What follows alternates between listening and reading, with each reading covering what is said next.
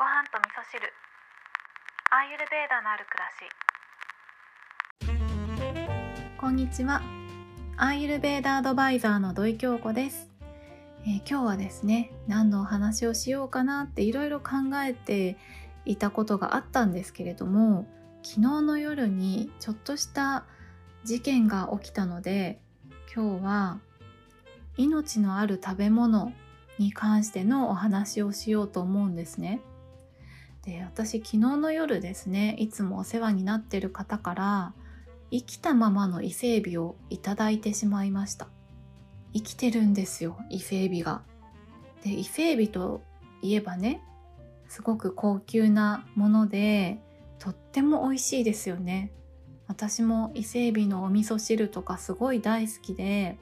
ただ日常でね食べるようなものではなくてどこか旅行に行った時にいただくような特別なものだなっていう感じはあるんですけど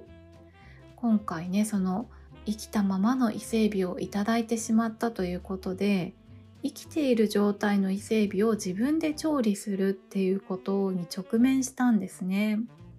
これはどうしたもんかなと思ってネットでねレシピを検索するときに伊勢エビレシピ苦しまないっていうのを検索したんですけど当然ね苦しまない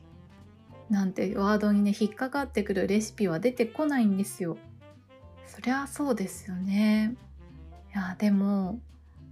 いただいた伊勢エビをいりませんっていうわけにもいかないしじゃあ水槽に入れて飼うのかって言われたらそんなこともできないし私のところに食べてくださいっていうことで来た伊勢海老は食べなきゃいけないんですよありがたく。ということで、まあ、夜な夜なね調理しました伊勢海老を。アーユルベーダ的には本当はね夜の10時以降とかはあんまりご飯食べない方がいいんですけどでも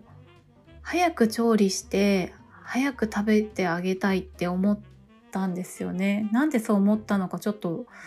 ねおいおいこの気持ちを整理していこうと思うんですけどなんかね命をいただくっていうことは普段から野菜をいただく時でも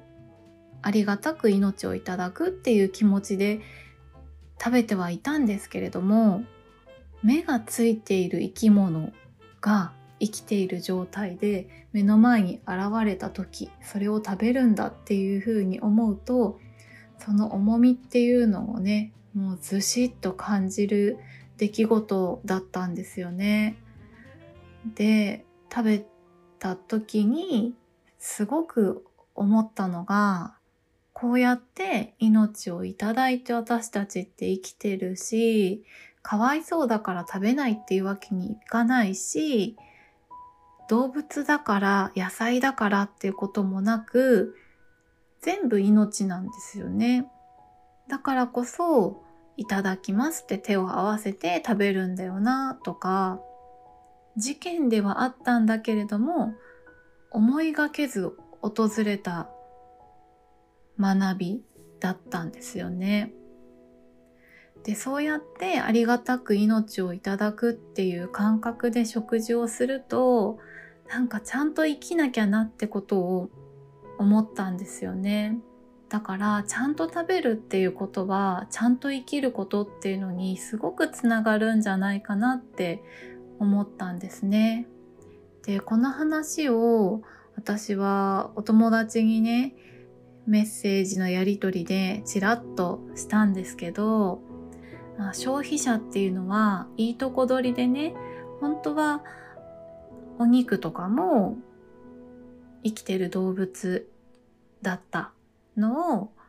食肉に加工してくださる方がいて私たちは食べることができるっていうことを頭で分かっててもやっぱりその重みっていうのを感じることってなかなか難しいんだなっていう話に、ね、なったんですよね。なので私にとってはねこの伊勢海老事件っていうのはとてもいい経験になりました。ということで今日はですね本当はねアーユルベーダの体質診断の話しようかなって思ってたんですけど思いがけず訪れた学びというものがあったので今日はこんなお話をさせていただきました。はい、でこの番組のご感想ですとかこんなことを話してほしいっていうリクエストを気軽にお送りできるようにお便りフォームを作りました。でエピソードの詳細の方にリンクを貼っておきますのでご感想などいただけたら嬉しいです今日も聞いていただきましてありがとうございます